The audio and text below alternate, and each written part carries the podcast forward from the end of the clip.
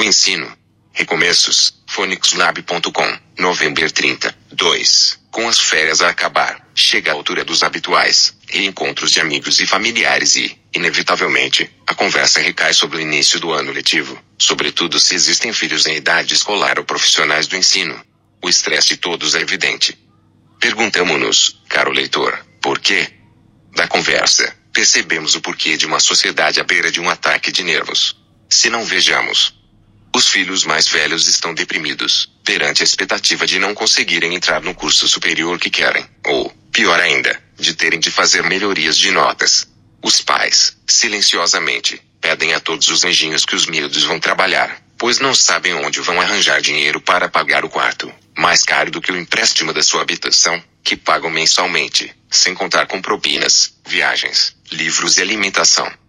Os pais dos alunos que estão no ensino obrigatório percebem que a alegria que sentiram, ao saberem que teriam manuais gratuitos, se pode transformar num pesadelo e desespero com plataformas que não entendem com serviços administrativos que não têm respostas para lhes dar.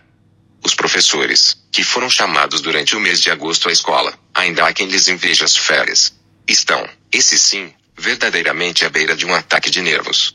Sem o ano ter ainda começado para além de uma agenda repleta de conferências, seminários, formações, workshops, que segundo nos confidenciaram são obrigatórios, conselhos pedagógicos e de turma, reuniões de departamento e de grupos disciplinares, sem esquecer as reuniões de projetos, da saúde, da cidadania, das artes, da robótica, do desporto escolar, da rádio, da televisão, do cinema, do patrimônio, da biblioteca escolar, da saúde, da inclusão, o mais importante, que é planificar o trabalho de sala de aula, terá de ficar para ser feito pela noite dentro, ou durante o fim de semana.